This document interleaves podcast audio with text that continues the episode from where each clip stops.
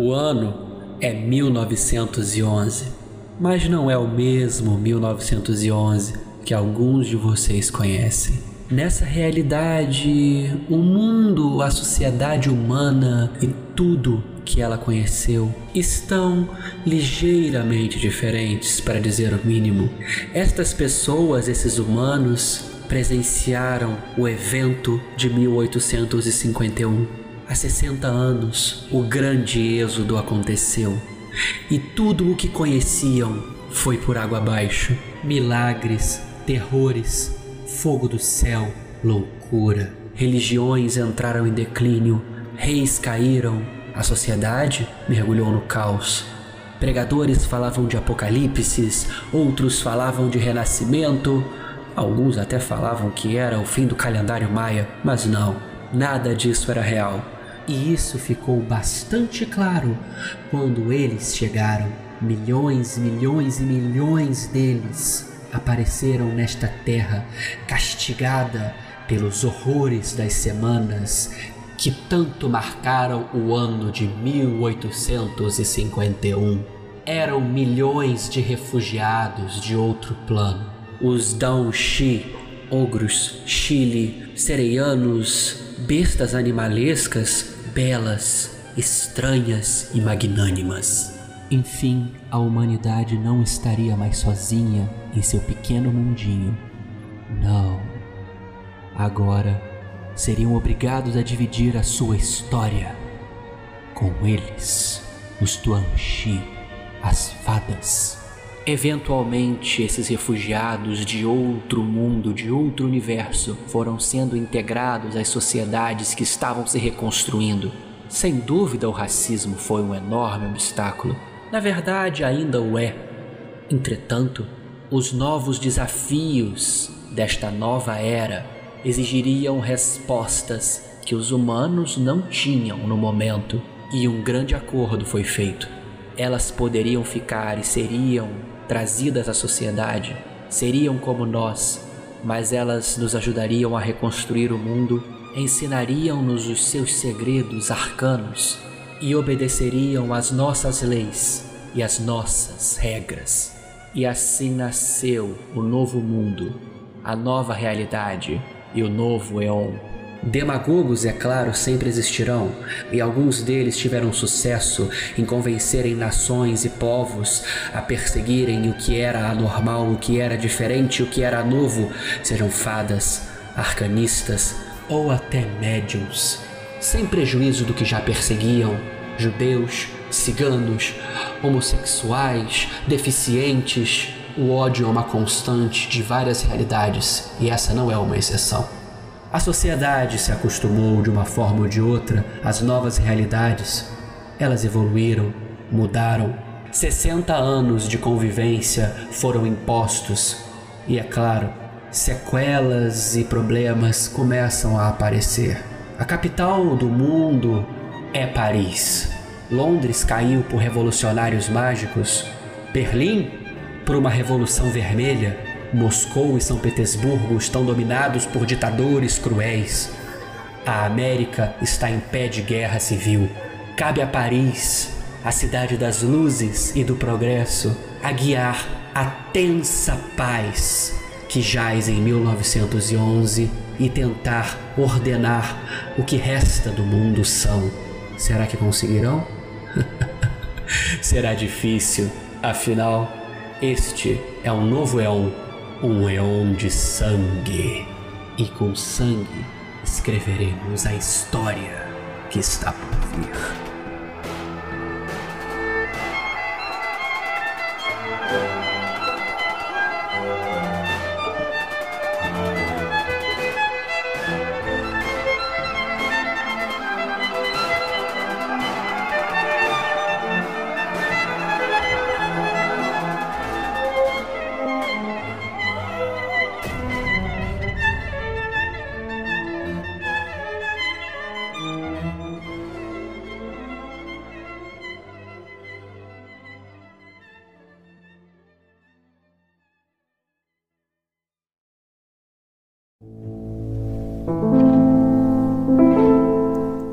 Bem-vindas e bem-vindos, caríssimos ouvintes. Vocês estão no especial de RPG do Desoncast e aqui o meu trabalho é ser o mestre. Eu, o seu querido co-host Deck, estarei mestrando e guiando esta aventura, essa história, aqui acompanhado dos melhores participantes e mais incríveis colegas e amigos possíveis e imagináveis. Todos já participaram de alguns episódios aqui do Desoncast, né? E eles estarão aqui dando vida a personagens que eles criaram para viver esta aventura. Agora eu peço para que todos se apresentem para os nossos ouvintes e falem um pouquinho de quem são. Aninha, Tu começa. Aqui é a Ana, a co-host do The Zonecast, mas hoje eu serei a Beatrice Flander. A Beatrice é uma mulher branca, de altura de 1,60 e peso também de 60 quilos. E ela é uma arcanista, que é uma praticante de magia que aprendeu na Universidade de Le Cap e também aprendeu que lá ela gostaria de ter um domínio arcano sobre todos os controles da França. Então ela tem uma visão um tanto qual supremacista, digamos assim, da magia no universo. Ela tem muitas dificuldades de visão, mas por outro lado ela tem um, bons dons para todos os outros lados, né? Então ela consegue, ela tem uma audição muito boa, ela tem um tato muito bom, o que vai ser muito importante durante a aventura. E ela tem um acompanhante que é o nosso Ratatouille, que a gente gosta de chamar, que ele vai guiar bastante durante também a aventura, que é o meu ratinho. Perfeito. Agora vai que é tua, Ney. Oi, gente, aqui é o Ney e hoje eu sou o Pierre Bleu. Pierre Bleu, mede 1,89, pesa 80 quilos. Ele é um vira-filho, que é fruto da união entre um humano e uma fada.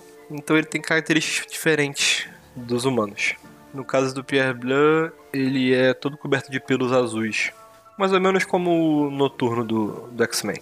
Ele também é reservado, não tem muitos amigos, usa roupas pesadas, um chapéu e sempre carrega seu grimório onde faz anotações de magias e conhecimentos. Ele tem também um familiar, que é um gatinho azul, que também se chama Pierre Blanc, que é o seu maior companheiro e amigo dessa vida.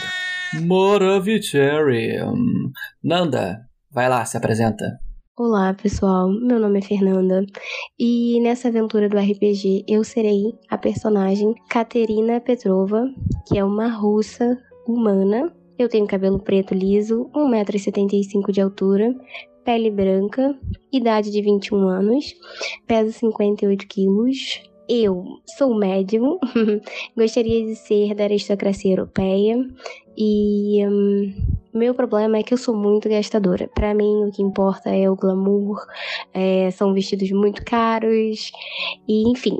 Sucesso! Vai lá, Mac, sua vez. Quem é você? James McDowell ou o Mac. Bom, acho que a palavra que você quer para definir é grande. 2 metros e 12 grande. Pesado, forte, careca, ogro. Acho que a imagem que mais se assemelha é aquele orc esquisito pra caramba, albino, do filme do Hobbit, sabe? É, mas eu não tenho muito a ver com ele não, só a aparência. Definitivamente raivoso.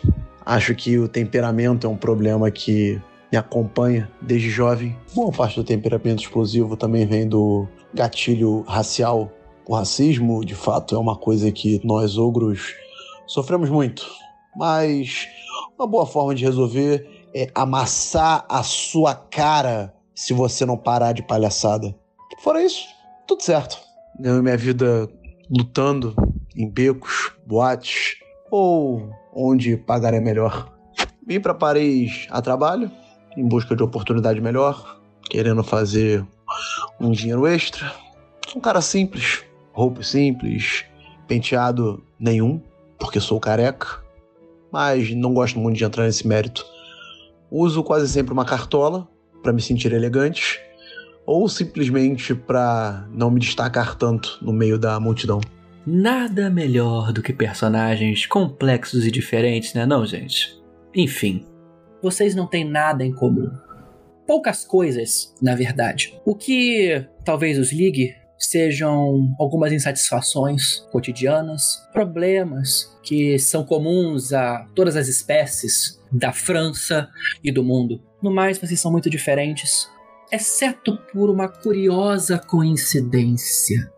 E essa coincidência vai colocar vocês em um caminho inesperado. Todos vocês receberão uma carta, poucos dias, na verdade, um, dois dias atrás.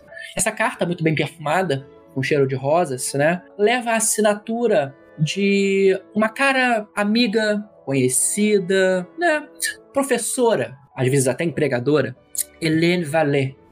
A carta tinha pequenas diferenças particulares, mas após as muitas delongas privadas entre cada um de vocês, presentes no início da carta, ela conclama vocês para uma extraordinária reunião, um pequeno evento social com alguns poucos convidados. A reunião seria no Bistrot de Loire Bleu, na Rue d'Ansonson, na zona 8. É um pouco longe onde vocês moram, e vocês moram em locais distintos, mas a carta deixava nas entrelinhas, talvez uma determinada urgência. É, ela termina com uma frase, na verdade um parágrafo em comum. Esse parágrafo dizia: Se essa carta chegou em suas mãos, é porque eu confio em você e tenho fé na verdade certeza de que essa parceria, caro companheiro, dará frutos tanto a mim quanto a você. Peço a sua rotineira descrição e que me encontre no endereço abaixo. Sinceramente, Madame Hélène Vallée. Ela repete o endereço, Bistrot de Bleu, na Rue d'Assunção, na Zona 8, e ela marca para o dia 2 de setembro de 1911, que é este dia que vocês estão agora, às 19 horas, nesse local, na mesa 6. Muito bem, está próximo desse horário, todos vocês estão chegando, né? E eu vou pedir para que cada um de vocês role um D20 puro. 3. 10. Ok. Pierre, você é o primeiro a chegar nesse bistrô, né? Esse bistrô, ele é num local razoavelmente conhecido, né? A Zona 8, ela é conhecida por ser o bairro mágico, como ele é chamado, não por ter uma quantidade maior de coisas anômalas né, nas suas ruas, mas é porque é ali que está a sua tão lembrada universidade, né, que você não se formou, sabe, Pierre? Que é a Le Cap, que é a universidade onde todos os arcanistas, os praticantes de magia francesa se formam. Mas você não está perto da universidade, do campus, não é? Você vê aquele bistrô, um bistrô antigo, e você vê algumas mesinhas na frente, né? E você tem, né, um, um recepcionista, né, esperando, ele tá fumando com a cigarrilha, e você chega ali e ele tá olhando para você, ele olha você com uma cara meio estranha. O que, que você faz, Pierre? É, a gente tem uma carta, né? Sim, sim. Tá, mas eu não vou falar da carta não. É. Eu falo que na mesa reservada vocês estão me esperando. Aí ele. Ah, oh, oui, monsieur. Ele olha assim, de, de você de baixo para cima, aí ele vai te puxando, enquanto você tá entrando, né? Logo depois, vai chegando, né? Você, Mac, você chega também no bistrô, você nunca veio desse bistrô, você mora longe dali, né? É, e o restaurante onde você trabalha também é outra zona, é um local que você não vem muito, ok? Você olha e você vê, né, o recepcionista chegando, né, voltando a fumar, ele dá uma uma baforada e ele olha para você e ele fala assim: "Posso ajudar?" Tipo alguma coisa tipo, que porra é essa? Eu, como pouco instruído que sou, botei meu único terno ou similar vou entregar a carta pro recepcionista e vou falar: tenho negócios aí dentro. É ele, uh, uh, Monsieur, uh, quais negócios? Como assim? Qual, tem a mesa, pelo menos? Eu vou abaixar um pouquinho, olhar bem no fundo do olho dele. Tenho negócios aí dentro. É, rola intimidação, que é por base de força. Tá bom, 16. O cara, ele dá aquele. Não vai ser meu problema. Aí ele, você entra sem problemas. Logo depois, né, vai chegando a querida Caterina, ou Cat. E você vê esse bistrô, você também nunca veio aqui, Cat. Você não costuma muito sair, né, do local, da, da zona onde você mora. Você mora no, numa zona onde tem muitos estrangeiros, que é a zona sul de Paris, né? Mas você acha um bistrô de classe média alta, é ok para o seu nível, e você vê o recepcionista meio que acabando de ser ladeado por um cara muito grande. Aí ele olha para você e fala: Madame. Tenho compromisso. Entrego a cartinha para ele. Aí ele olha assim, ele lê rápido, ele. Ah, Madame Valet, mesa 6. Aí ele, por favor, madame. Ele, aí ele, o senhor, a senhora quer deixar o seu casaco aqui? Ele mostra um cabideiro. Gostaria, tiro eu meu casaco de pele, feito de ursos polares, raramente conseguido nessa época. Aí ele, oh, pelo casaco, madame. Ele coloca ali e te leva pra mesa. E aí, por último, né? Chegando meio esbaforida, já faltam cinco minutos para as sete. ah, chega outra figura, que é a Beatrice. Beatrice, como que você chegou ao bistrô? Me explica. É, a Beatrice, na verdade, ela, pelo que eu entendo, ela já mora nessa, nessa zona, né? Muito provavelmente ela é. tem muito contato, né? Porque ela também passou pela universidade, então ela tem algum contato com essa região, bastante Sim. contato. E é um bistrô, na verdade, que ela já foi várias vezes. Então ela já sabia que ela, o tempo que ela andaria de- de- da cá até, a- até o bistrô, então ela vai com calma. E chega, chega já ferida assim, porque vai andando, mas chega com tempo de sobra ainda. Beleza. Aí o, o sujeito fala assim: Ah, madame. Aí ele vê assim você, ele percebe a situação, né? Aí ele fala: Ah, a senhora quer ajuda? Ele vai me metendo a mão pra te ajudar, né? Vou suar, vou suar. Aí ele fala: Posso ajudar, querida senhora? Aí ele percebe que você está com uma coisa específica, né? Ele percebe o seu brochezinho. Aí ele fala assim: Oh, é, é, é, é, arcanista? Hum, ah." Aí ele. Quais são os seus negócios, madame? Ele, ele fica meio preocupado, assim, sabe? Mesa 6, mesa 6. Pode chamar, Ele é- o, pode chamar o Jack, ele me conhece. Aí, lá distante, né? O garçom Jaque vai recebendo. Ah, Madame Beatriz. Aí entra assim, vocês falam rapidamente, né? E você vai indo pra mesa 6, né? Por último, assim, né? O recepcionista olha assim pra você e vê um ratinho saindo da sua manga, assim. Aí ele. "Ah!" Não se preocupe, não se preocupe. E aí que vem a situação. Vocês todos chegaram mais ou menos juntos, ok? Na ordem que eu falei, porém juntos, beleza? É, lá, vocês estão chegando numa mesa, né? A Beatriz é a última a sentar. E vou te dizer o que vocês. Eu vou usar um termo agora que é terrível, ok? Que vocês veem. Desculpa, Beatriz. Perdão. Que é o que vocês. é, o que vocês enx... não enxergam é pior ainda. É, que quem está com vocês, melhor falando, né? Vocês veem a figura da Madame Valet, ela tá tomando um chá e recebendo vocês aos pouquinhos, né? Falando com vocês e tal, né? Ela é uma senhora já com seus quase 40 anos, assim, mas ela parece um pouco mais nova. Ela usa vestes azuis, né? Bem formais, uma. como se fosse quase aquelas peles de pescoço de raposa branca, sabe? E um chapéu longo, penas com plumas, e ela usa uma notória rosa dourada no peito, uma rosa dourada que nunca morre. Né? E todos vocês que olham para essa rosa dourada e que não conheceriam Madame Valet ficariam um pouco preocupados, especialmente se trabalhassem com magia, né? Porque Madame Valet ela não é uma pessoa como outras. E não é pelo fato dela ser uma arcanista, como vocês sabem, uma poderosa praticante de magia, é porque ela é uma membra do Comafra, né? O controle mágico francês, a corregedoria da magia. No entanto, apesar dessa assustadora posição, ela é uma figura amigável que vai recebendo vocês todos como uma anfitriã. Ok? Ela vai recebendo na ordem, né? Ela fala, Ah, Pierre, bom vê-lo. Como estão os estudos? Vão bem, madame, graças à sua mentoria. A última aula foi sublime. Eu tô quieto, imediatamente olhando pro decote dela. Depois ela passa, né? Vai passando pro Mac. Aí ela, Meu querido urso guardião, ela dá aqueles beijinhos de um lado pro outro. Você sempre está aqui fazendo grandes trabalhos para mim. Tô Ah, dando eu um sorrisinho sem mostrar os dentes. O que é difícil, porque meus dentes saem da boca com facilidade. Você usa dentadura? Não, eu tenho. Acho que são os caninos, só que da parte de baixo da boca eles são bem pra fora, assim. Bem pra Sim. fora. É. E aí, depois ela vira, encontra a sua grande amiga, a que ela chama de Cat. Ela, Cat, Caterina, meu amor. Como vai? Que bom tê-la aqui. aqui, ela. Ela depois vê a Beatriz. Beatrice, aqui, meu amorzinho. Siga o som da minha voz. Ah, ela é assim. ela é assim.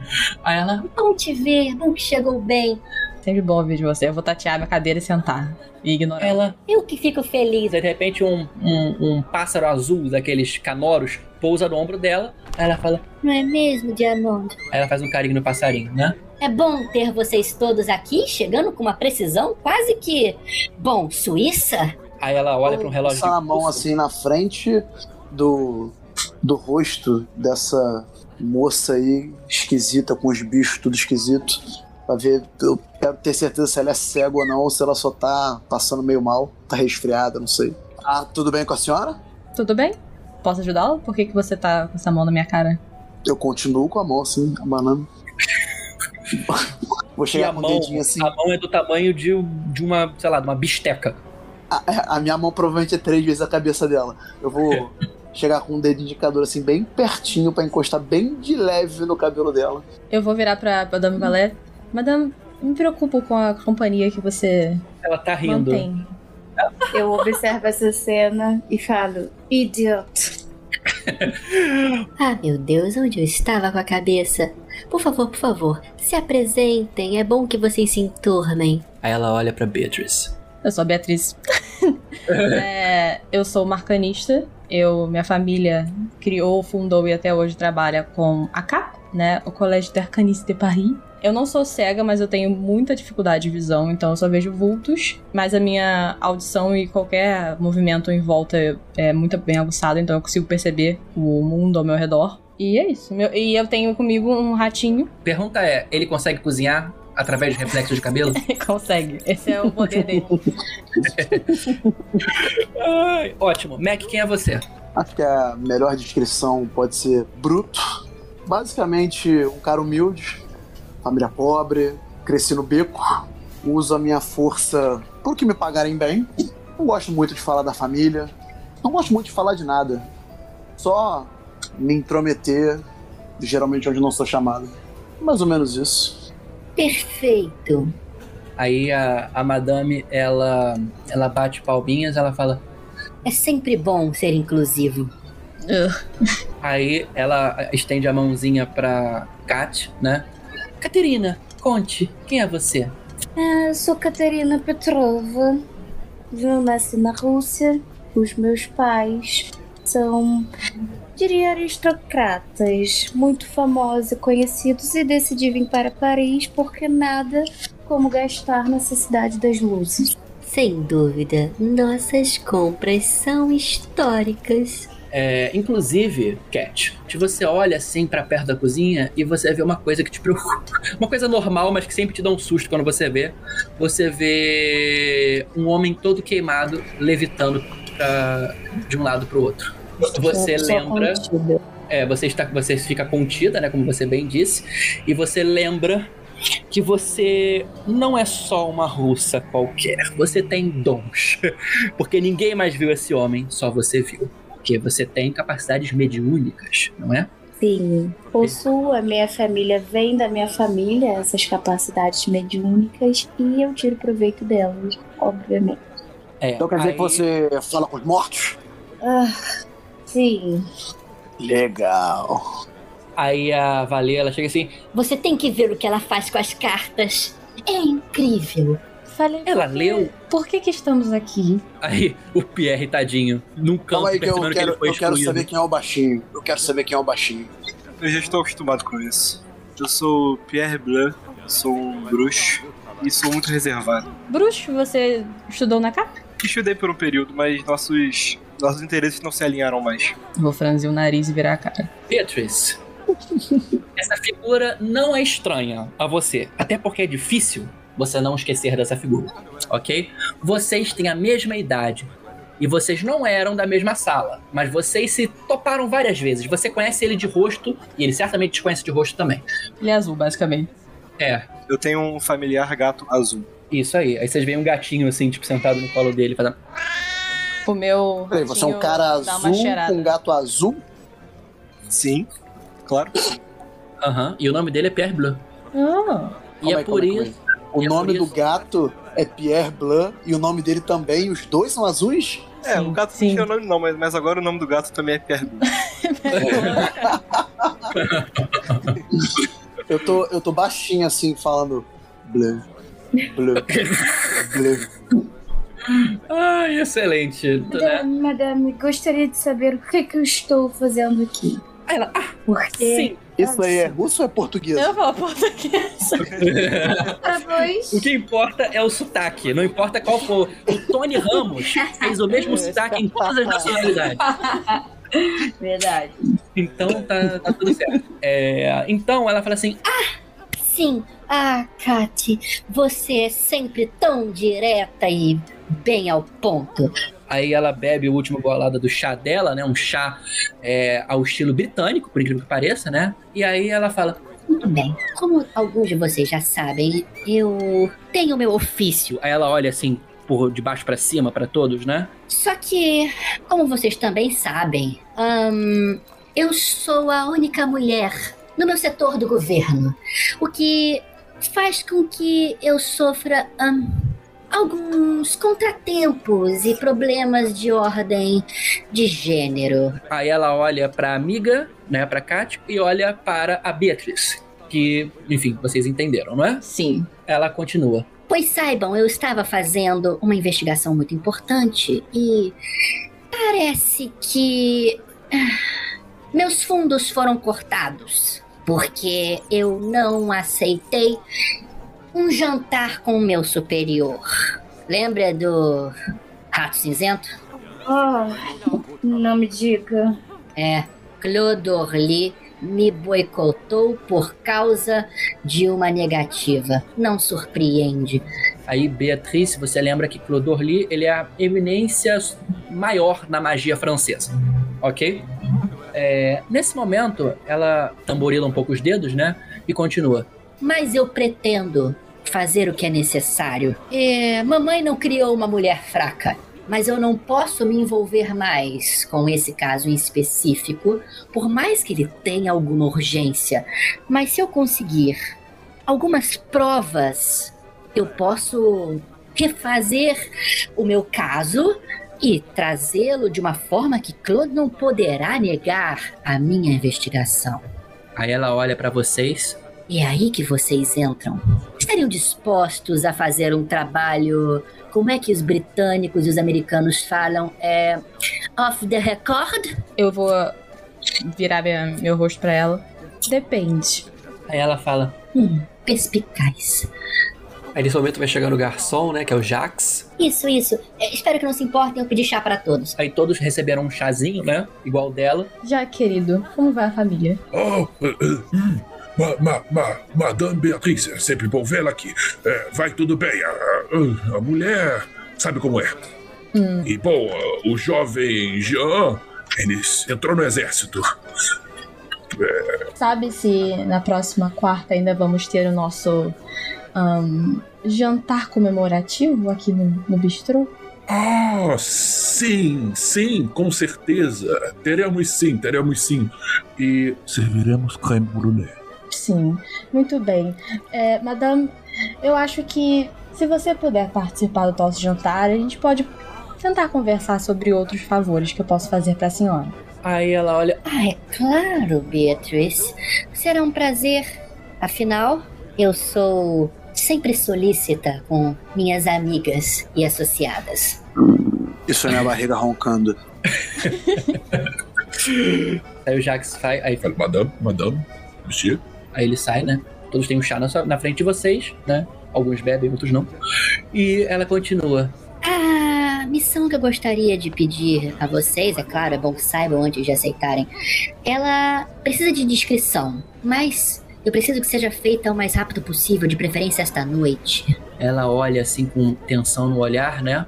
Eu sei que vocês, cada um à sua maneira, têm habilidades específicas e muito úteis. Então eu gostaria que fizessem por mim uma investigação. Aí ela pega uma imagem, né? Uma foto de um, um homem de cavanhaque, de mas que o bigode é mais grosso, sabe? Esse aqui, esse sujeitinho é o Monsieur Dida. Ele é um comerciante polonês que age em Paris há pouco mais de dois anos. Ah, ele não tem nada que o desabone, exceto atividades recentes. Aí ela se pertiga, né? Essa figura parece estar envolvida com um comércio estranho e relacionada com um tráfico mágico ilegal. É, eu gostaria que vocês investigassem o depósito do Sr. Digidá e trouxessem provas das atividades dele. Existe um endereço específico na qual a gente pode achá-lo? Sim, é claro. Rudanselm.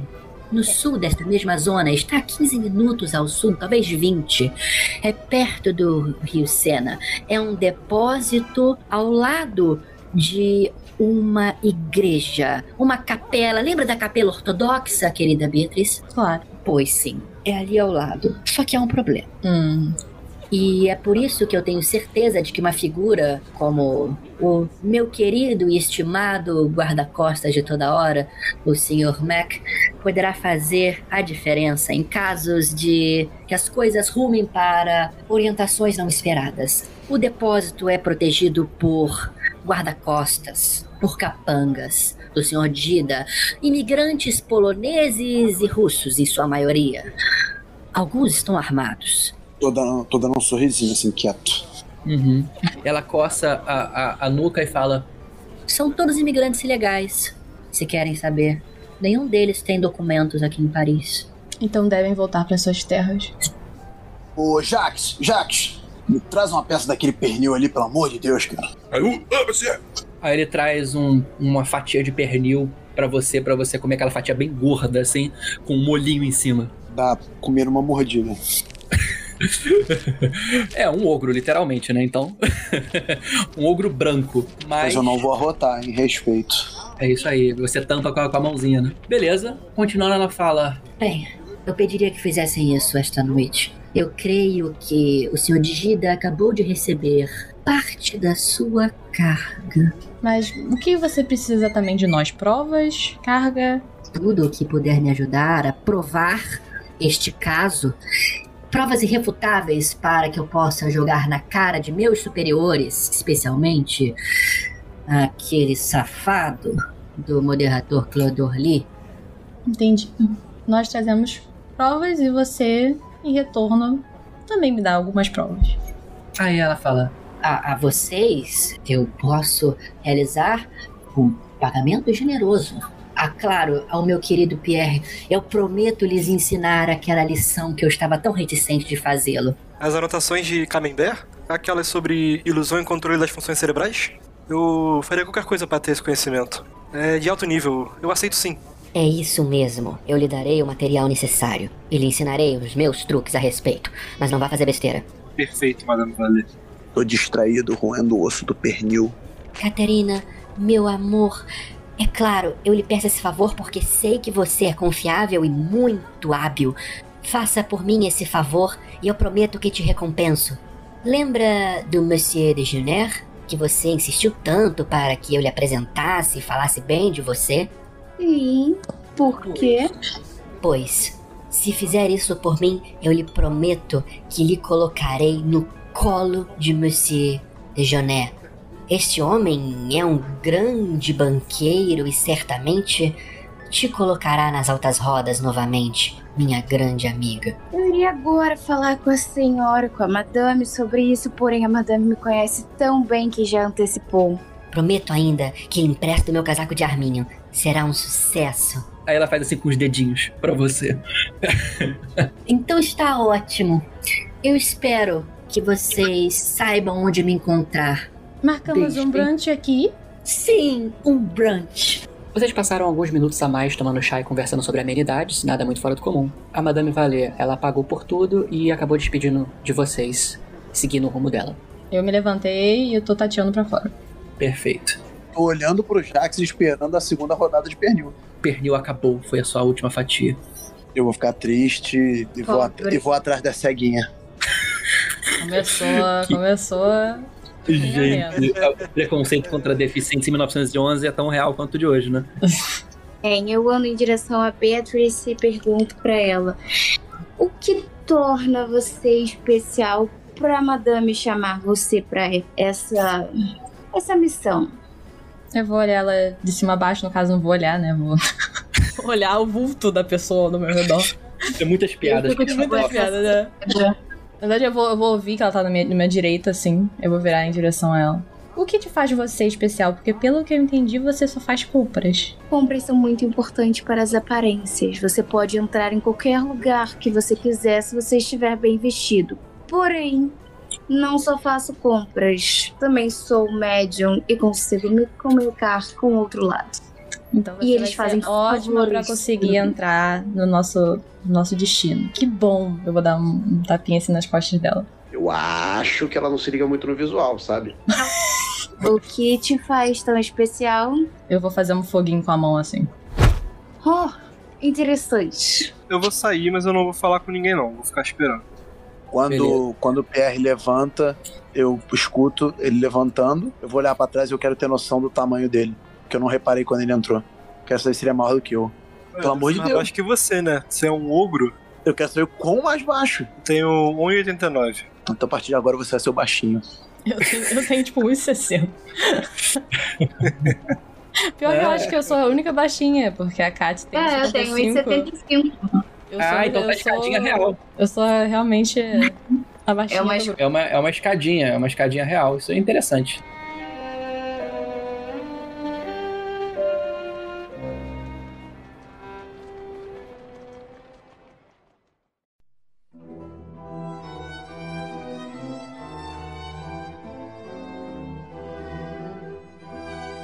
No nosso caminho até o nosso destino, eu quero ficar de olho no Pierre, porque eu não confio Beleza. nele. Nossa. Nossa, Eu vou, eu vou andar do lado, eu vou ficar andando do lado da, da Beatriz. Se tiver alguma pedra, alguma coisa assim, eu vou tentar tirar da frente pra não esbarrar. Imagina, começar a noite com a cega caindo de boca no chão, acabou tudo. eu vou perceber que ele tá fazendo isso, mas eu vou deixar ele continuar fazendo. Aham. Cara, eu tô meio afastado porque eu não conheço muito bem eles, mas tô atento e vendo tudo. Eu também conheço essa região, então sei mais ou menos pra onde ir. Ótimo. Vocês estão andando, né, pela Zona 8, que é essa região de Paris, onde tem a Academia de Magia, onde ó, realmente ó, muitos arcanistas moram. E não tá tão cheio, porque não é uma zona boêmia, né? Não é como se fosse o Montmartre, ou né, essas regiões assim de Paris, onde tem muitos bares, pubs e prostíbulos. Mas vocês estão indo com alguma segurança pelas ruas de Paris. Vocês cruzam essa, essa parte da cidade, uns 20 minutos depois, vocês começam a entrar numa zona mais vazia. Não é uma zona industrial, mas é uma zona com alguns depósitos, é um local onde não tem muito movimento. Ok.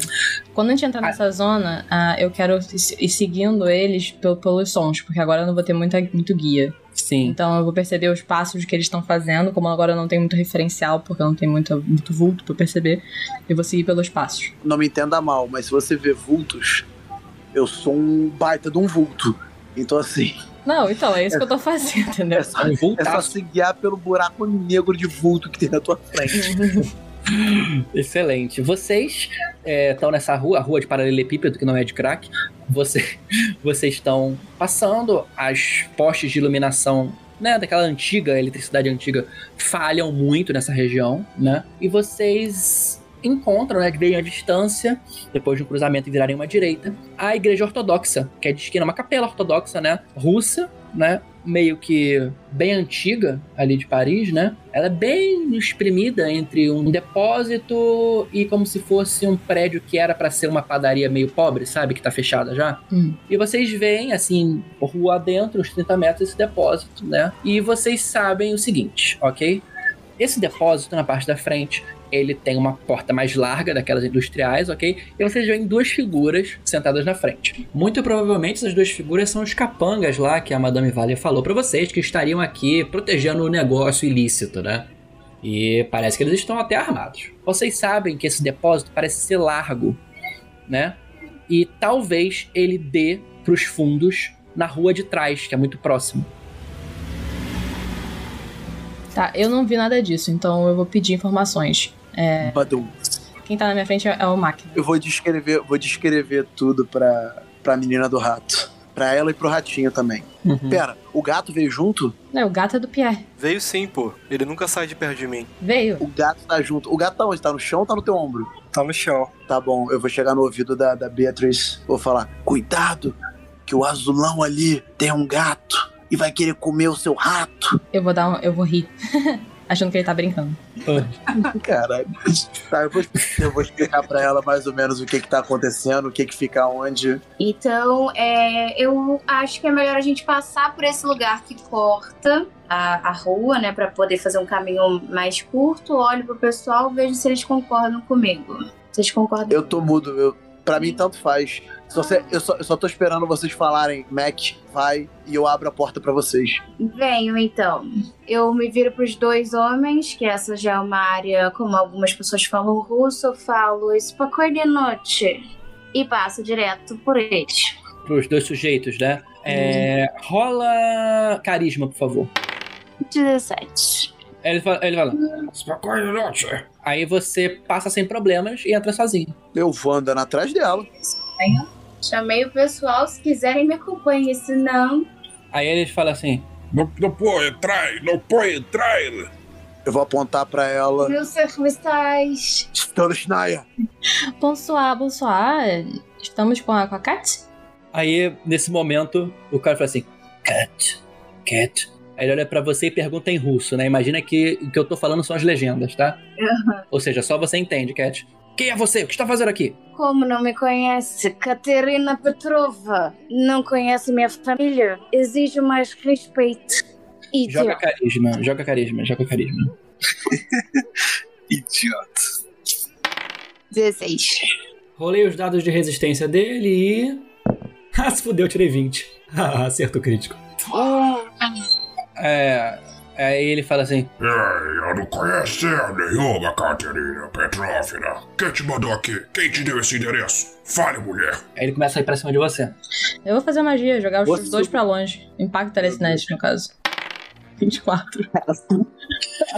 Ok. Começaram a andar, mãozinha pra cima. Quero jogar os dois pra longe. U- usa o dano aí. 10. Nossa. Parabéns. Caralho. Nesse momento, dois foram jogados, tipo.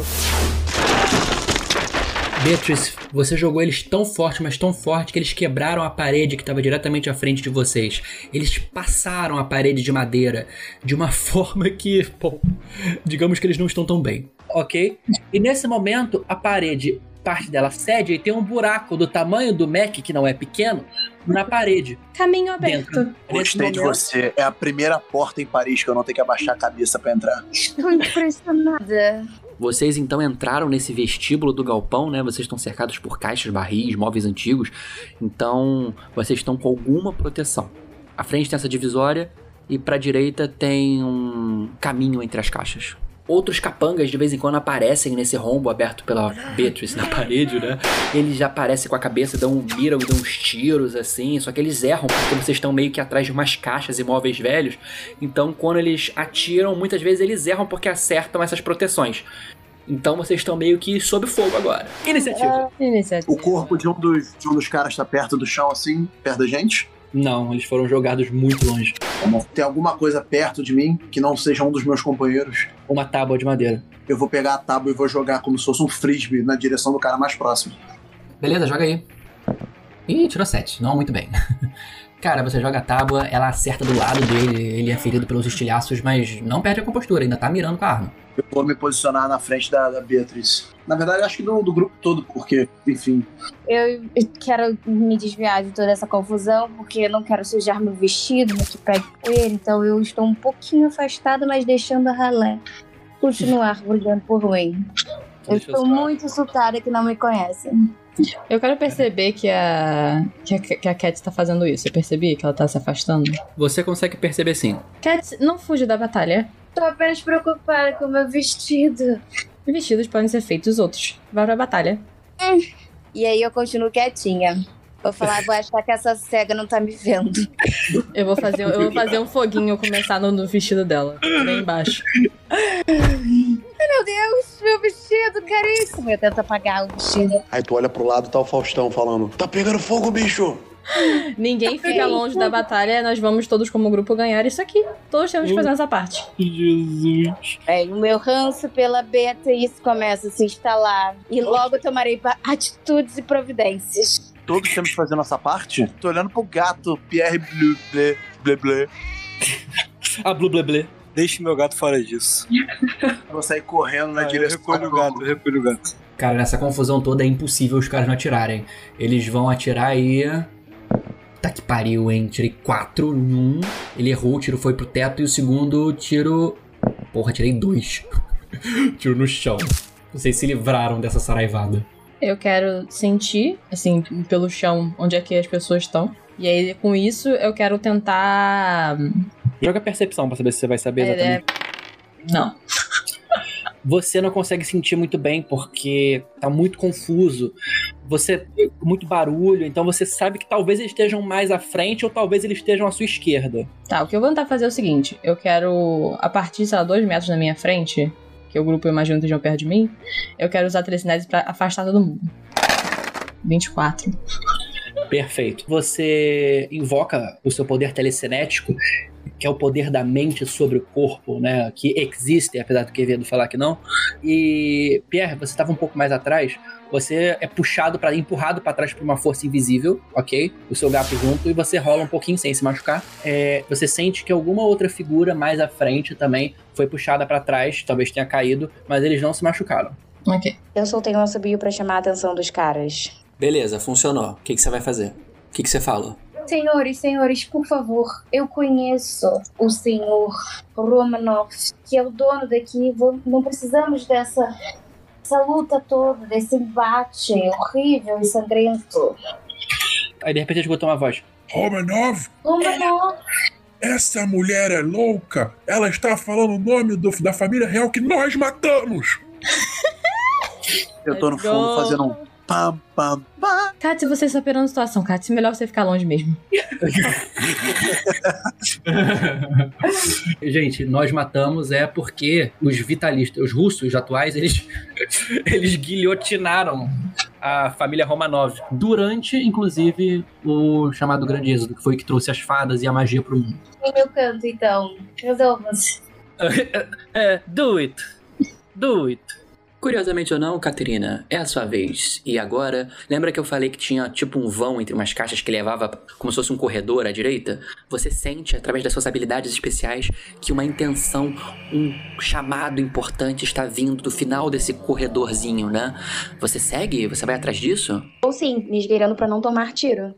Você tá seguindo pelo corredor. O corredor. é- Só uma pergunta: esse corredor é só uma linha reta? Pode voltar pra onde a gente veio ou ir pra onde ela tá indo, certo? Isso. É, ainda tem al- algum, algum inimigo perto da gente? É, Pierre, você tem essa entrada desse vestíbulo que segue, ok? E tem uma parede que foi né, quebrada.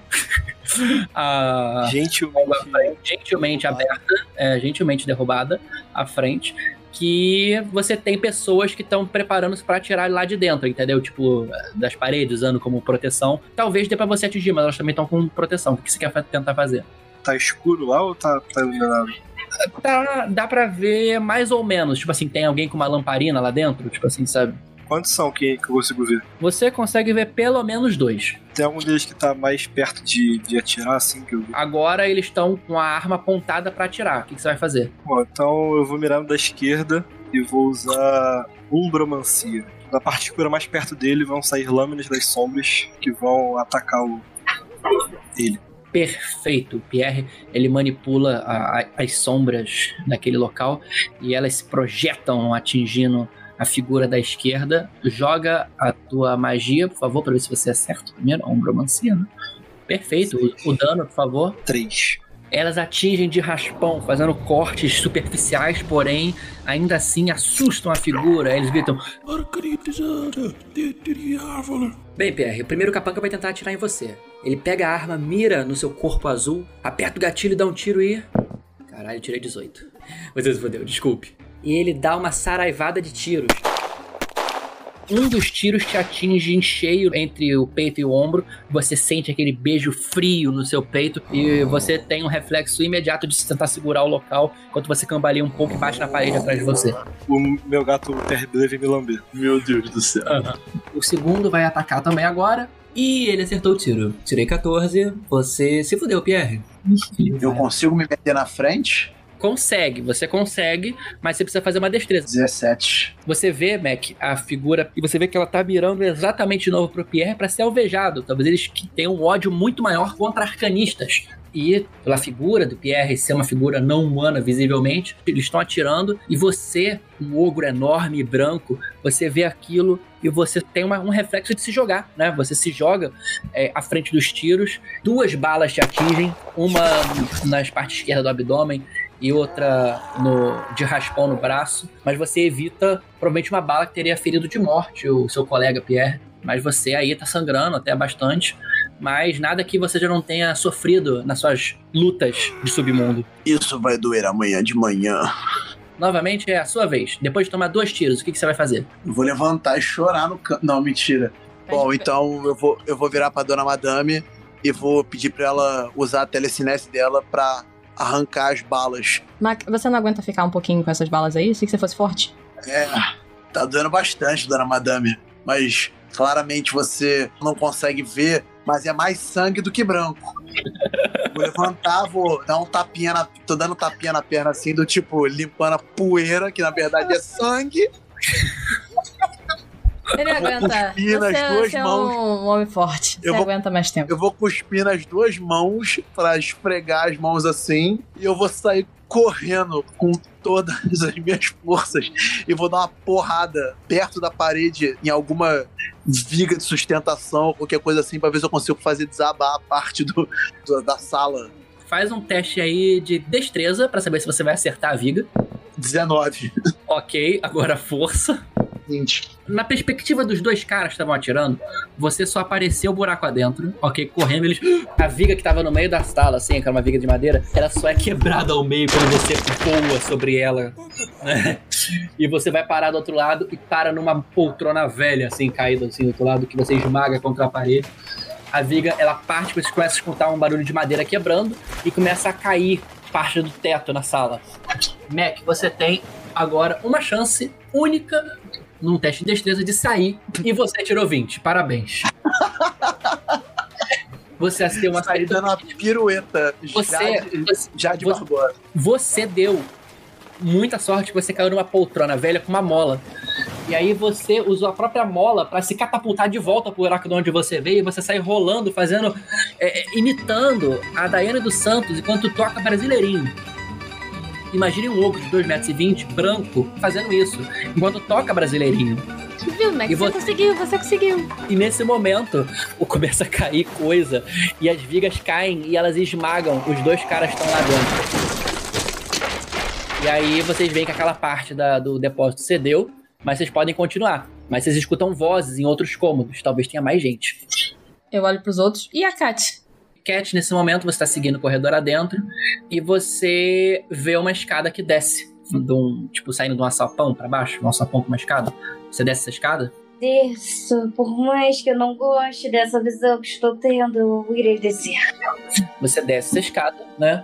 E você, esse- é aquela escada de porão, sabe? Que é madeira vazada, sabe? E você desce um lance e você olha à frente e você acha, ah, que saudável. Você olha à frente e vê que as paredes à sua direita e à sua esquerda seguem num corredor cheio de ossadas. E você se encontra num setor das catacumbas de Paris. Interessante, interessante. Será que leva a algum lugar? Eu posso tentar ver se eu consigo ter alguma percepção de onde isso leva? Sim, claro, joga o dado aí. Ok, Cat. Na sua busca por descobrir o que estava acontecendo e se aquele lugar tinha uma saída, você tenta se comunicar com os espíritos e abre para que eles se comuniquem. O problema é que você não esperava que você estivesse numa sala tão cheia, o que, é claro, teve consequências severas para você. E de repente você começa a escutar ele ficando mais alto. Me ajuda, eu tô aqui. Eu, eu tô preso, preciso avisar a madame, preciso avisar o senhor. Alguém me ajuda, me ajuda. Eles cortaram minha cabeça, cortaram minha cabeça. Cadê o meu pé? Aí quando você olha, você vê que quase todas as caveiras elas estão falando com você. Elas parecem ter caras fantasmagóricas ao redor de você, falando, falando, falando, falando. E elas não param de falar com você ao mesmo tempo. O que, que você faz? Hum, eu vou olhar pra uma dessas caveiras e vou perguntar. Eu vou falar, eu posso te ajudar, porém eu preciso saber um meio de sair daqui. E você vê uma figura que parece tipo de um cara de uns 150 anos atrás, com parece que morreu com alguma praga, assim, sabe? Ele, figura doente. Uhum. Eu preciso avisar a. Preciso avisar a. Ele não responde muito bem. Você insiste? Não, eu vou tentar perguntar pro ar assim. Alguém aqui sabe onde sai? É uma troca. Beleza, você tá barganhando com os espíritos. Eu vou rolar um dado pra saber se eles estão dispostos ou cientes do que tá acontecendo, né? Porque eles estão mortos há muito tempo. É, você tá ruim nos dados. Ou eu que tô bom demais. Cara, você começa a escutar eles gritando no seu ouvido agora. Eles estão falando sobre coisas da vida deles. Estão falando sobre coisas que eles precisam fazer, sobre coisas que eles não fizeram. Tá um terror, tá uma confusão. Você tá com dor de cabeça, você tá caindo no chão de joelho, com a mão no ouvido.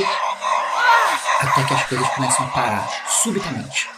Subitamente os espíritos eles se recolhem às paredes. E você sente a pressão do ar mudando. Você vê, seguindo pelo corredor, ok? Uma figura, ok? De sobretudo, surrado, um- uma cartola surrada. Ele usa um óculos de vidro escuro, tem uma lanterna de gás, aquelas lamparinas de fogo mesmo. Ele, ele vai se aproximando, ele tem uma bengalinha, né?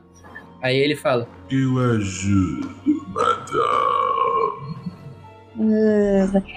Eu quero saber se ele é do bem ou do mal, então. Joga intuição, na verdade, que aí é a mesma coisa, é sabedoria. 22. Primeira coisa, você percebe que ele não é um morto. Ele é de carne. Ele é uma figura humana na sua frente. Ele é um ser humano vivo, de carne e osso, na sua frente. E você sente algo estranho nele. Por isso- Não é o sotaque, ele tem um sotaque forte, né? Mas você não sabe dizer. Ele parece ter uma intenção sombria. Ele tá vindo na sua direção, a mão esticada. Hum, eu quero recuar e procurar o pessoal, então. Eu vou lentamente andando pra trás. Eu estou andando pra trás lentamente, vendo se ele continua insistindo. Porém, vou chamando pelo pessoal. Beatriz, Pierre, onde estão? Eu consigo ouvir? Você consegue com certeza, Beatriz. Você é cega, meu amor. Você tem que ouvir. Aham. Você consegue muito bem e você vê que a voz da Katia está muito preocupada. Vamos, vamos atrás da Kátia, ela parece estar com problemas. Eu vou andando. Vocês vão corredor adentro, né? E vocês estão passando e vocês veem aquele alçapão no final, né? E desse alçapão, vocês têm, veem essa escadinha e vocês veem ela subindo, né? Com uma cara de preocupação lá no meio da escada, tipo, no meio do lance, sabe? Vocês descem, vocês. Eu, eu não ouvi. Eu tô ouvindo ela subir, é isso? Sim. Eu vou botar a mão no- no- na, na parede, assim, do alçapão e vou chamar o nome dela. Kat, Aqui embaixo estão subindo. o que está acontecendo? Apenas um senhor que, que não está muito bem. Hum. Assim que ela passar, ela consegue subir? Ela consegue passar pela gente? Consegue, ela vai subindo. Você vê, você vê essa figura, né, de cartola. Ela mete a cabeça, né? Você consegue ver o vulto dessa coisa, né, chegando. Você vê essa sombra se aproximando e você sente um arrepiar na espinha. Kat, fica atrás de mim. E eu vou subir um- uma parede de, de chamas. I don't care. Ok, você sobe uma parede de chamas antes que ele possa subir a escada, né? E vocês todos veem essa figura parando antes das chamas. E para os que conseguem enxergar, ele olha, ele sorri, ele faz uma mesura, olha para vocês e diz: Ah, não se preocupem. Nós nos veremos em breve, Monsieur Cor. Aí ele sai da mesura e recua muito rápido, assim, como se fosse numa velocidade de duas vezes, sabe? O que era Não. isso? O que era? Bem, acho que era alguma coisa que não estava só ligada neste mundo. Eu Percepção. apoio a Baba Yaga. Ah, não. Essa é uma boa pra mim, pois eu sou russa e eu realmente acredito na Baba Yaga. Ela era minha avó. Vovozinha. apesar de estar todo mundo levemente ou não cagadinho com aquela coisa que acabou de né, fugir pelas catacumbas de Paris, né, e que prometeu que veriam vocês de novo, né? Um barulho forte interrompe vocês. Vocês olham e da direita vocês veem uma porta que foi arrombada e dela saindo um cara, um outro capanga com uma Tommy Gun e ele vai atirar em vocês. E eu vou rodar a iniciativa dele e vocês rodam a de vocês, tá? 17. Ai, 10. 19. Catarina, 4. James, 12. Pierre, você é a primeira pessoa que tem uma reação a ver esse cara com uma metralhadora de última geração apontada para quase para vocês todos. Uma coisa que uma saraivada acaba com vocês. O que, que você vai fazer? Vou usar a corrente do diabo pra prender ele. Ok. 11. Pierre, você se concentra e ao redor desse capanga armado surge como se fosse uma névoa que logo se solidifica em correntes, tentáculos, raízes, o que você queira, e elas se prendem às pernas e braços dessa figura que tenta lutar, ele tenta se debater, mas elas são muito fortes, ele não vai conseguir sair daquele local por hora, tampouco dar tiros. Na verdade, ele aperta o gatilho, só que a metralhadora dá uma saraivada no chão à frente de vocês. Faz... E quebra a parte do chão à frente de vocês. Mas ele tá preso, por, um, por pelo menos por algum tempo.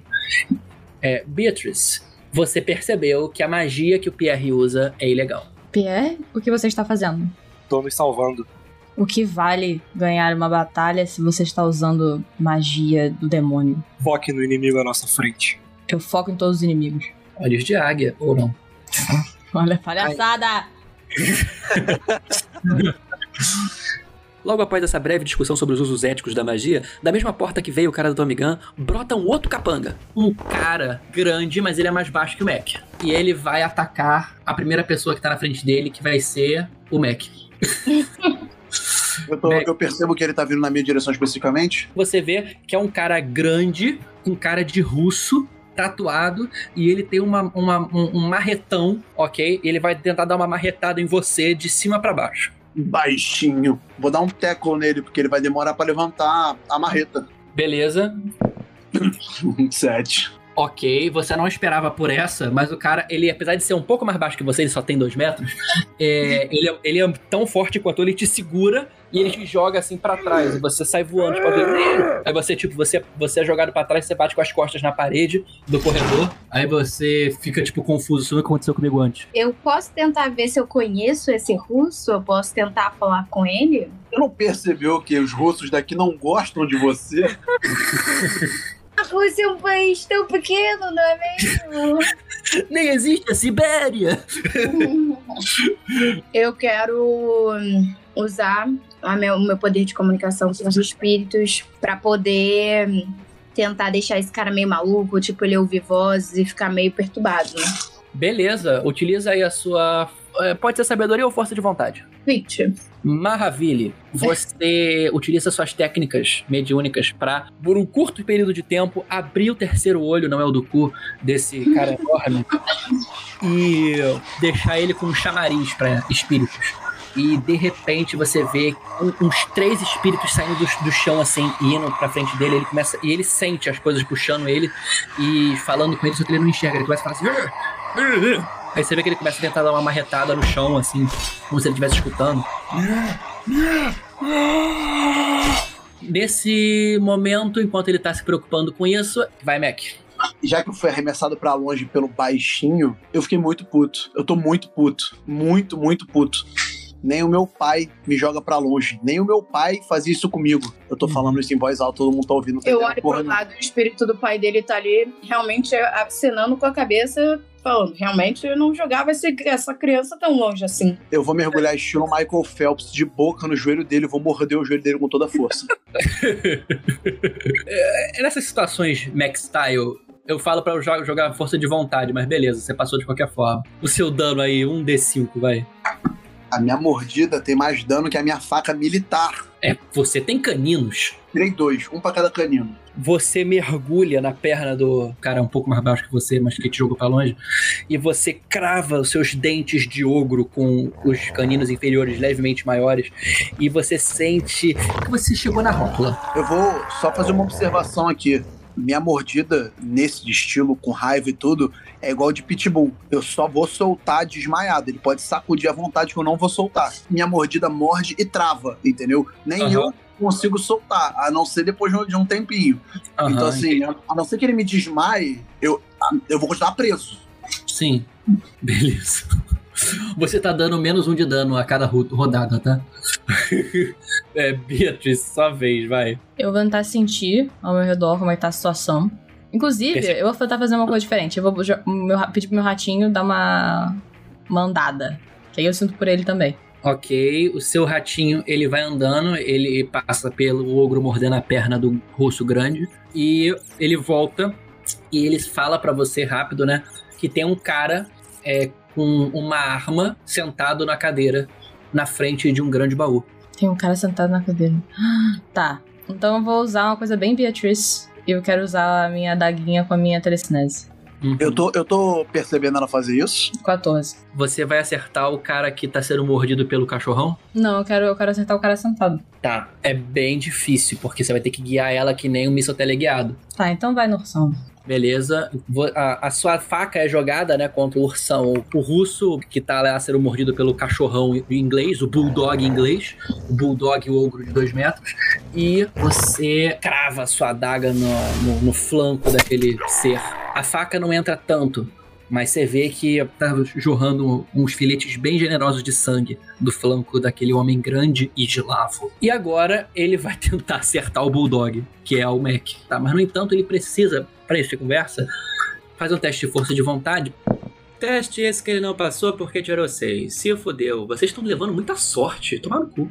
A maldição espiritual da, da nossa querida Cat fez com que ele continuasse paralisado, tentando lutar contra os próprios fantasmas, literalmente. Retornemos.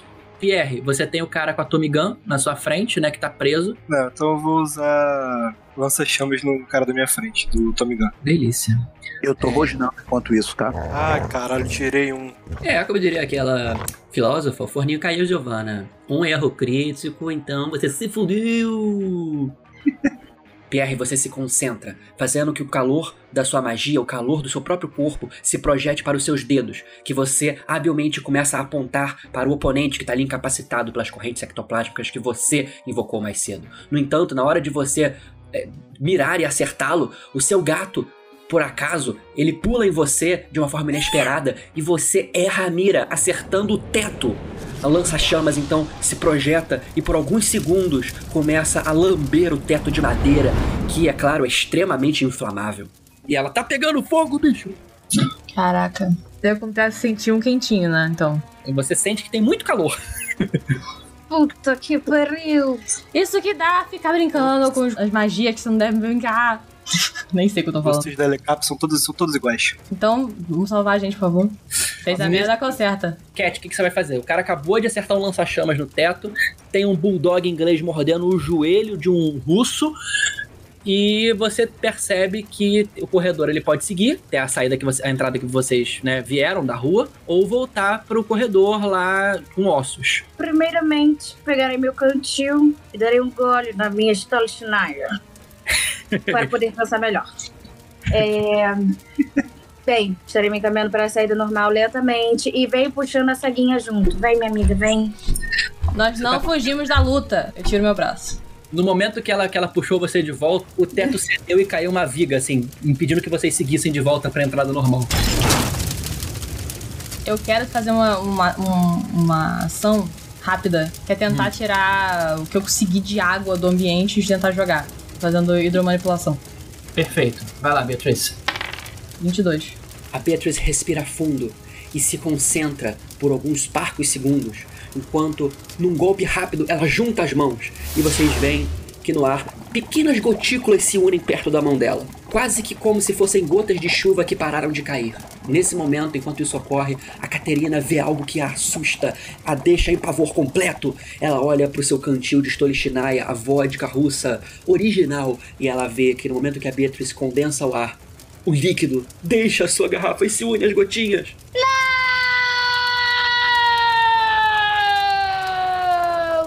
Seu cabelo começa a ressecar um pouco. E Pierre, o seu cabelo nunca esteve com tanto frizz, o cabelo que cobre seu corpo todo. Haja condicionador pra salvar a gente. Vocês, vocês veem que a Beatriz ela condensa numa numa bolha gigante de água que ela joga com, com um esguicho sobre a viga à frente e ela consegue apagar o fogo dessa viga, mas o fogo do teto ainda tá lambendo, que nem colchão. Eu sigo rosnando. Falando em você, querido ogro, você tá lá mordendo o joelho dele e agora você pode agir com mais força. O que, que você vai fazer? Vou morder ele mais forte, tentar arrancar o joelho dele. E se eu conseguir, eu quero dar um chute na cara dele com o pé dele. Ok, utiliza sua força aí, você precisa tirar um dado razoável. É, nove não dá, né? Você parou na rótula e doeu naquela carizinha que você tem. Agora é a vez do que está sendo mordido, o grande russo tatuado. Vamos ver se ele primeiro vai conseguir sair daquela obsessão fantasmagórica invocada pela Caterina, né? Vou tirar um dado aqui de força de vontade. Ok, ele tirou 16, ele passou, então ele consegue fazer um, um banimento em russo, um- uma reza braba, ele consegue afastar aqueles espíritos e consegue tomar tenência e agir, enfim. E agora, Mac, ele vai conseguir finalmente te atacar de verdade, né? Ele vai pegar o martelo dele pra se defender de você como se fosse alguém que estivesse sendo atacado por um pitbull. Na verdade, é quase isso no caso, né? Porque ele- ambos morderiam o joelho. Mas enfim, ele puxa o martelo e e ele tirou um erro crítico, um, o terror dos jogadores e dos NPCs também. Cara, ele vai puxar o martelo, só que ele não comprou um martelo de qualidade. A cabeça do martelo gigante desprende, sai voando, cai pro lado e ele perde o equilíbrio com a mão. O, o- a madeira, o cabo sai voando também, bate em você que nem João Bobo. E ele percebe pro terror próprio que ele está sem nenhuma arma, enquanto um pitbull, que na verdade é um ogro, morde o joelho dele. Jesus. Agora a gente vai passar novamente para a tentativa do cara da Tommy Gun. Agora ele vai tentar sair. Ele não conseguiu sair das correntes mágicas do Pierre. Pierre, o que que você vai fazer agora? Tá pegando muito fogo já. Tá lambendo o teto, já tá fogo real, assim. A gente tem que pegar o baú, a gente tem que pegar o baú. Que baú, mulher. Na sala. E baú, velho? E baú? Sala. Eu aponto pra direção que eu acho que é a sala. Eu posso estar apontando pro lado errado. A Eu tô tá pensando, apontando pra eu tô cara do pensando assim, a cega tá apontando pra parede, pegando fogo. Eu vou olhar pra Beatriz e perguntar: que a sala da onde? Como é que é essa sala? Vocês são completamente inúteis. Eu saí correndo em direção à sala. Eu não sei qual é a direção. Eu, eu saí correndo. Eu saí correndo na direção que o rato mandou, mandou eu ir. Beatriz, usa percepção rapidinho. Ele é completamente maluco. Seis. Meu Beatriz, Deus. Você tropeçou na- no, no Mac mordendo o joelho do, do, do cara grande, ok? E você caiu e se enrolou. Os três estão rolando. Tá, eu tô gritando. Pierre, seu bruxo competente, usa o seu familiar. Desculpa, desculpa. Estão todos rolando, todos no chão, né? Tá a arcanista cega, tá o ogro gigante mordendo o joelho do russo. Estão todos se enrolando no chão de uma sala. E eu observando. Jesus. E aí vocês olham sala dentro e vocês veem que tem um cara tremendo assim, um cara com aquele cavanhaque que eu falei, com um bigode maior, né? Tremendo com um rifle na mão, apontando sem saber o que fazer, né? Ele tá tremendo e atrás dele tem um baú. Eu vou correr pra cima desse cara então. Quero dar um telecinese pra tirar a arma da mão dele. Vai lá. 22. Querele. O Virafilho então se concentra e pressiona a sua vontade sobre aquele objeto inanimado em mãos daquele sujeito que realmente se parece muito com a imagem que a Madame Valet lá atrás mostrou pra vocês como sendo o organizador daquela gangue. Daí você consegue puxar com a força do pensamento a arma, que vai parar nas suas mãos, e é claro, você não tem experiência com armas de fogo, então você segura ela totalmente errada, você tá quase apontando pra tua cara, mas você tá tentando ali lidar com aquele instrumento que você não tem experiência. Eu falo, saia daqui. O cara apontando, tentando apontar a arma pra ele, todo, todo torto. É, você tá apontando o, o cabo da arma pra ele. Calma, calma. Co- como que esse cara é? Como que esse cara é? Eu tô gritando, porque esse povo é inútil. Eu. Eu tô tentando escrever, mas eu tô mordendo o cara ainda. Chapéu coco, um cavanhaque e um bigodão. É o nosso alvo, a gente não pode deixar ele fugir. Aí o cara fala, Então- alvo, alvo, Venha eu. conosco. Aí ele fala, nem por um caralho. Aí ele puxa assim, e vocês veem que tem uma granada na mão dele. Caraca, pariu. Eu quero tentar, do chão onde eu tô, sentir que a granada vai começar a fazer um barulho e, e energia que vai, vai sair dela. Eu quero sentir isso. E tentar fazer ela não explodir. Tipo, literalmente controlar a explosão da granada. Meu Deus. Estamos todos mortos. Ok, 17. ok. Você segura a granada e tenta conter, tenta conter. Você vê. nada acontece, aí vocês ficam olhando um pro outro. Aí você vê que ele tá parado assim, aí todo mundo olhando, até o russo olhando assim, parou, o, tá, tá o russo no chão, parado, olhando pra granada, tá o Mac mordendo o joelho dele, olhando pra granada, tá todo mundo no silêncio, olhando pra granada, ela não explode. Aí ele fala: Merda, eu não devia ter comprado daquele comerciante. Ataquem! Beatriz, você sai correndo, né, na direção dele, aí você vê que ele te segura, e ele fala assim: "Ah, Sua cega maldita! Aí ele começa a te enforcar assim Eu quero mão. congelar o sangue dele. Meu Deus do céu. Congelar a água, eu congelo a água dentro do corpo da pessoa. Nossa, transformou no escorpião. Let's go. 23. Caralho. Beleza. Você toca e você, e você começa a congelar, ele começa a sentir um frio tipo. Aí ele, ele solta com a mão toda dura, como se estivesse já com, tipo, meia hora com elas no, peladas no frio do, do Canadá, sabe? Aí ele, ele recua, ele cai assim, começa a tentar cantar as mãos, aí ele. Aí ele olha pra você, né, com muito ódio, e ele chega e fala. é, "Carolina Czareka, é." Suas palavras não significam nada nesse país. Aí ele cospe na sua direção e acerta a tua cara. Eu enfio a minha faca nele. No pescoço. Beleza, você sem muita dificuldade acerta a faca nele e ele começa a gorgolejar com sangue e você tira e você sente o sangue quente na sua mão, assim. Porque você acertou no pescoço que não tava quentinho, não na mão. Nice. E enquanto a Beatrice assassinava o líder da gangue, o Mac e o russo gigante ainda estão ali no chão, enrolados, um lutando com o outro. E dessa vez o russo enorme vai tentar lutar com os próprios punhos. E ele vai rolar aqui. Caralho, tirei 20! Agora, depois de tanto erro crítico, tá na hora de acertar um acerto crítico, né não, meu amor? É, Mac, então, você já se fudeu muito. Ele pega a mão, ele estala os punhos assim, e ele te dá um soco no meio da cara, daquela que afunda. Cara, ele, ele te arranca do joelho dele e você voa um metro pra trás. Você bate com a cabeça na parede e você vê pro seu terror. Um dos seus caninos está quebrado. É literalmente o pior murro na cara que você já tomou e lembrando que você é um pugilista semi-profissional. Você perdeu 6 de HP nesse soco cruel. Eu desmaiei. Mac, isso é demais até pra você. Você tomou dois tiros essa noite e o pior soco da sua vida na tua cara, ele arrancou um dos seus dentes favoritos. Você não aguenta. Você fica tonto, vira a cabeça pra trás, escuta o barulho do sininho do ringue. E, de repente você só faz um. O Mac desmaiou depois desse socão e tem um russo com o joelho mordido, sangrando, olhando pra vocês. Aí ele fala: Venham brincar com o papai. Pierre, você acabou de ver o Mac ser desmaiado por uma marretada manual, né? Porque é um punho em forma de marreta que ele tomou na cara. E você vê que tem esse mesmo russo indo na direção de vocês, batendo os punhos.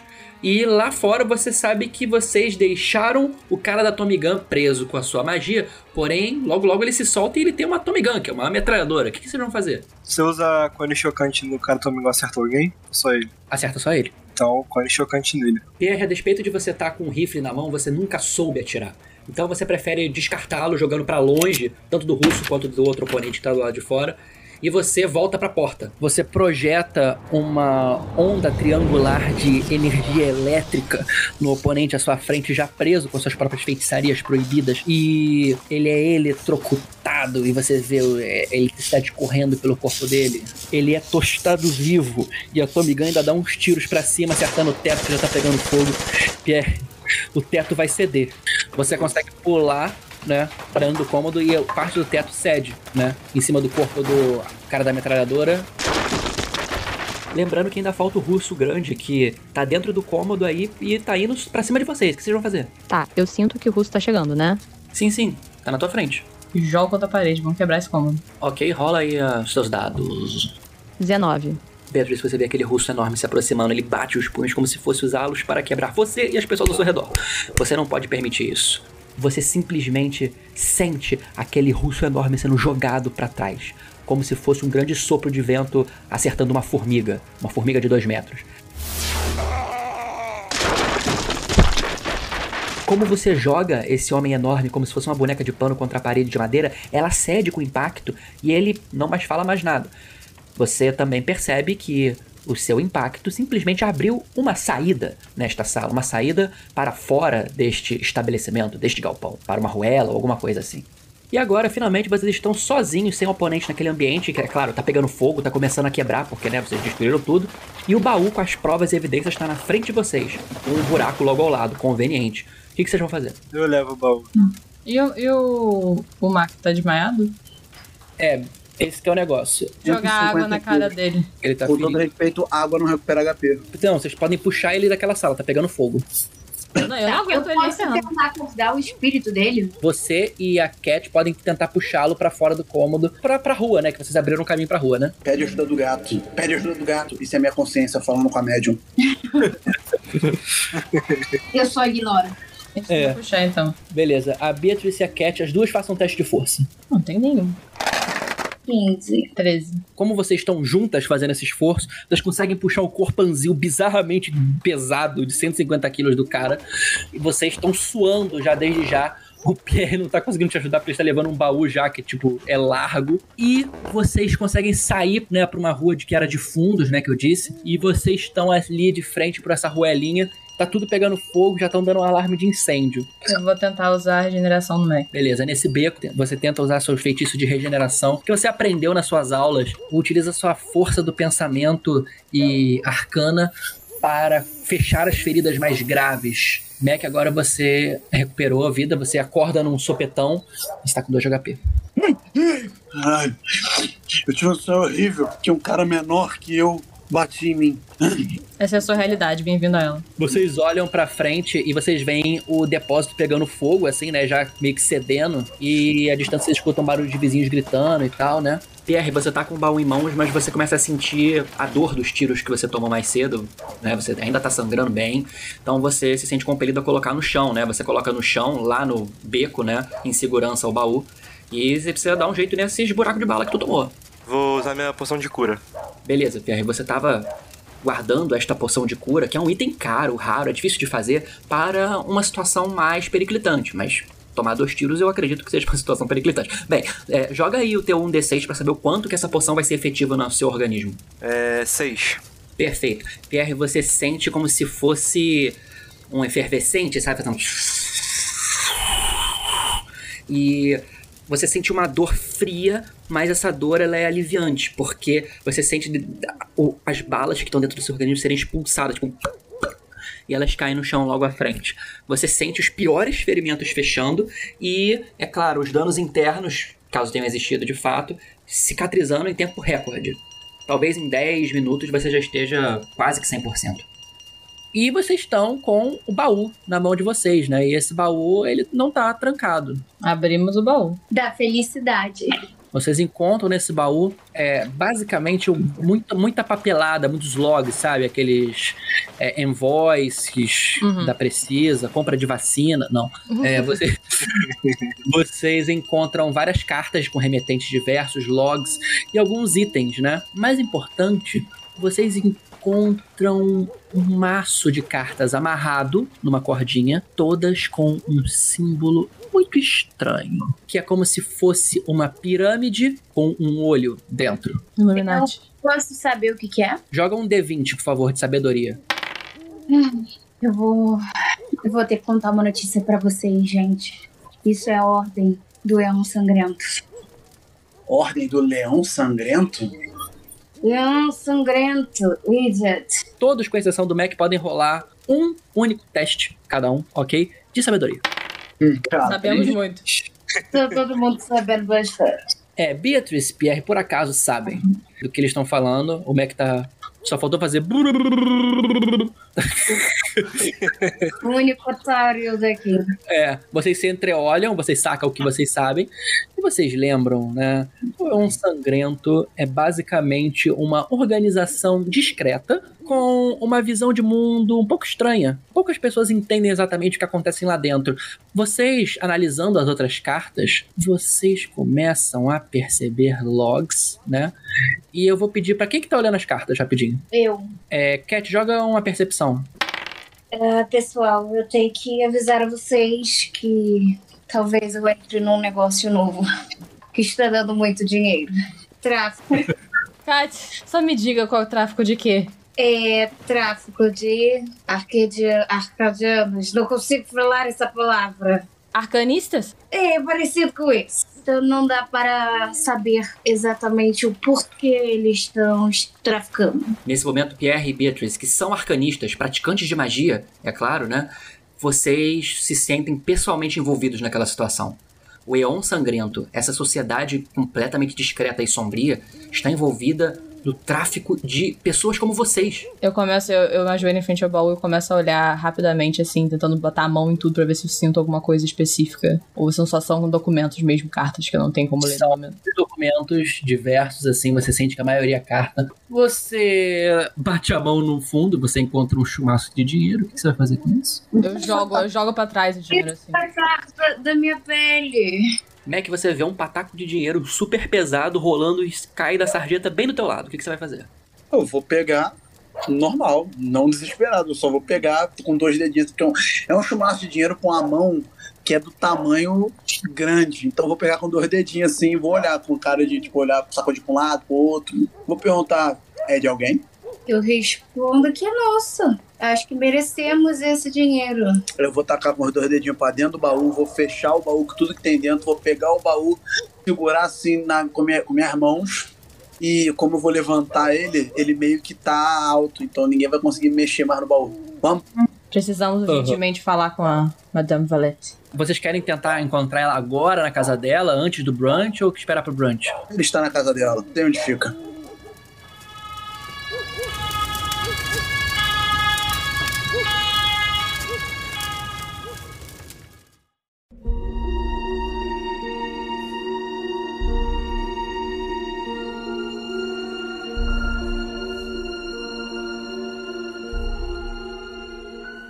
Vocês vão seguindo pela noite de Paris, a pé mesmo em direção ao solar de Madame Vallée. Madame Vallée mora também nessa zona, então é- não é tão longe do que vocês imaginam, e mora de frente para o Rio Sena. Na verdade, é, vocês sabem que do jardim dela, da varanda dela, vocês conseguem ver com até bastante clareza o Champ de Mars, né, o Campo de Marte, onde está erguida a famosa Torre Eiffel, símbolo de Paris em toda a sua glória, que está lá, né, com as bandeiras francesas dependuradas e iluminada. Inclusive, vocês tomam o caminho do Rio Sena, então vocês estão margeando o Rio Sena sob a sombra da Torre Eiffel do outro lado do rio. Depois de alguns momentos, vocês alcançam o solar de Madame Vallée, né, uma casa até bem rica, pintada em azul claro, com muitas janelas amplas, varandas e um jardim até bem cuidado. Eu vou pedir para que vocês, por favor, joguem percepção. 14. Você vê que a porta tá entreaberta, a porta da frente. Ah, meu Deus. Isso não é bom. Calma aí, calma aí, dona Vodka, vem aqui. Eu vou, vou me aproximar do, do portão assim. Eu vou, em meio que embananado, vou botar o, o baú segurando só numa mão assim, tombando e apoiando com o queixo pra, não, pra ele não cair no chão. Vou segurar também com dois dedinhos pra não quebrar o braço da garota, fininho. Vou segurar com dois dedinhos o pulso dela e vou botar a mão dela assim na, no portão que tá entreaberto pra ver se ela sente alguma coisa, porque eu tô ligado que ela fala com, com os ocultos. Então quero ver se ela, se ela descobre alguma coisa aí. Vou fazer uma percepção pra ver se eu sinto alguma coisa diferenciada. Você não consegue, você não tem muita habilidade com mediunidade manual. É mais auditiva e, e e visual. Perfeito. Eu boto ele pra entrar primeiro. Vá, vá, me dê o baú. eu seguro não. Um baú de 130 quilos, tá ligado? Nem é tão pesado assim, só porque contém um chumaço de dinheiro. Um chumaço de dinheiro. Eu, eu mando o Pierrezinho investigar. Beleza, o gato azul, Pierrezito, Delírio, Pierre. é o Pierre. Ah, aquele. ele vai andando pela casa, né? Depois de alguns minutos, o gato retorna e ele chega perto de você e ele sussurra naquela linguagem que só você entende. Olho para todos e falo: precisamos correr. Algo deu muito errado. Vou jogar o baú pro lado e vou correr com tudo pra dentro da casa. Beleza. A primeira coisa que vocês veem é uma servazinha, sabe? Uma empregada. Ela tá jogada de bruços, assassinada, no meio da, da cozinha, assim, à direita. Assassinada como? Hum, vocês só veem ela no meio escuro com a poça de sangue. Tá. Quando eu sair correndo, eu sair correndo, eu vou ade- porta dentro, arrebentar a porta, eu vou olhar. Se eu não ver, se eu não vejo a véia, eu vou sair correndo de cômodo em cômodo. Se eu não encontrar em lugar nenhum, nem na cozinha, roubando chás com biscoito escondido, eu vou pro andar de cima. Beleza. Você sobe pelas escadas, aquelas escadas belas e peroladas. Chega no andar de cima, você abre o primeiro quarto dela, você não encontra nada. E aí você olha pra frente e você vê que a luz do, da sala de estudos, da biblioteca, tá acesa. Eu vou na direção gritando: aqui, aqui! O pessoal nem perder tempo lá embaixo. Beleza, vocês todos estão subindo a escada, o Mac chega primeiro. Eu vou pegar um banco que tem no corredor, assim, pelo, pelo pé. Eu vou entrar com um banco na mão. Como um ariete. Vamos nessa. Beleza. E você, nesse momento, você solta o ariete, porque você encontra Madame Valet numa poltrona. Ela tá com os olhos revirados pra cima e tem uma lâmina delgada e muito distinta enterrada exatamente na altura do seu coração. Ela está morta, morreu recentemente, assim. É, o sangue ainda tá ainda escorrendo um pouco. Olho para todos e falo. Parece que ela está morta. Eu entro em choque. Eu tô respirando bem fundo, pra saber se eu sinto o cheiro de alguma coisa peculiar na, na região. No quarto, no caso. Percepção. Você não consegue sentir cheiro de nada. Na verdade, você sente cheiro de é, um animal. Você olha para o canto onde você tá sentindo esse odor e você vê o passarinho, o diamante da Madame Valet, morto, desfalecido, como se tivesse envelhecido muito rapidamente. O que acontece com os familiares logo que os seus mestres morrem? Eles desfalecem, porque eles dependem da energia da pessoa. Eu vou me posicionar em frente a Madame Valet, o corpo dela. Vou pegar a mão dela e vou fazer uma prece. Também tô rezando e encomendando a alma dela em direção à luz. Ela era minha amiga, né? No momento que vocês estão fazendo as preces em nome da falecida Madame Valet, a Beatrice ela toca numa das mãos da Madame e isso derruba um papel, um pequeno envelope que estava na mão da falecida. E esse envelope cai sem que a Beatrice perceba e cai junto aos seus pés, Caterina. Você vai querer ler? Você vai querer pegar? Eu pego o papel para ler. É, Madame escreveu neste papel: Paris mergulhará no caos. Hum, isso eu já percebo. Este será o, o último mandato. Morte aos reacionários. O que ela quer dizer com isso? Ora, essa não é a letra de Madame Valet.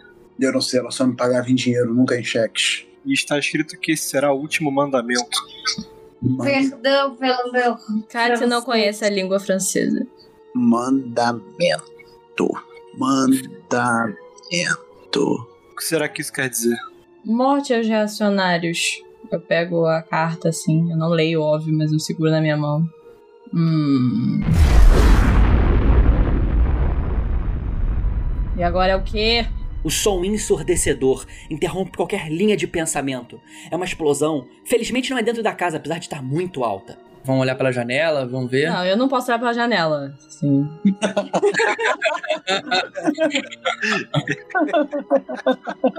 Já que a dona Coronga não consegue ver, eu vou olhar pela janela. O Max se apoia na larga janela, olha sozinho, respira fundo e retorna. Eu tenho uma dúvida, eu chamo todo mundo pra ver e pergunto: como um monumento de aço pode estar pegando fogo? Vocês todos veem, menos a Beatriz, que a Torre Eiffel está pegando fogo como uma vela de metal. Um fogo de cores estranhas. Ela parece estar até meio empenada, como se algo tivesse explodido também. Eu digo, não é um fogo natural. Como é que isso pode estar acontecendo? Eu saio, eu saio andando. Pera, pera, espera, espera. Eu tenho uma dúvida. Será que tem alguma coisa a ver com o capeta que vimos hoje mais cedo? Aposto que tem a ver com a investigação dela. Algo me diz que a Torre Eiffel pegar fogo logo agora não foi uma coincidência.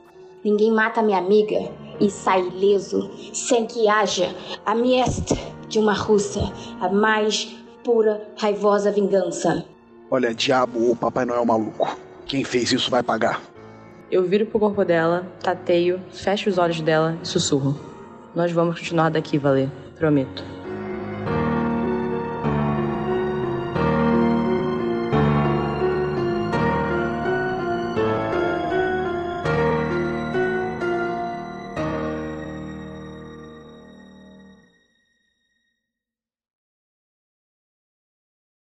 Esse especial de RPG foi uma produção especial do The Zonecast, com participação especial de Ana Carolina Fonseca, Fernanda Schost, Gustavo Silva, João Nunes. Produção e mestragem por Matheus Decknop. Esta foi a primeira parte do especial. Haverão outras planejadas e saindo em breve. Fique de olho nas nossas produções e não perca o final dessa gloriosa história.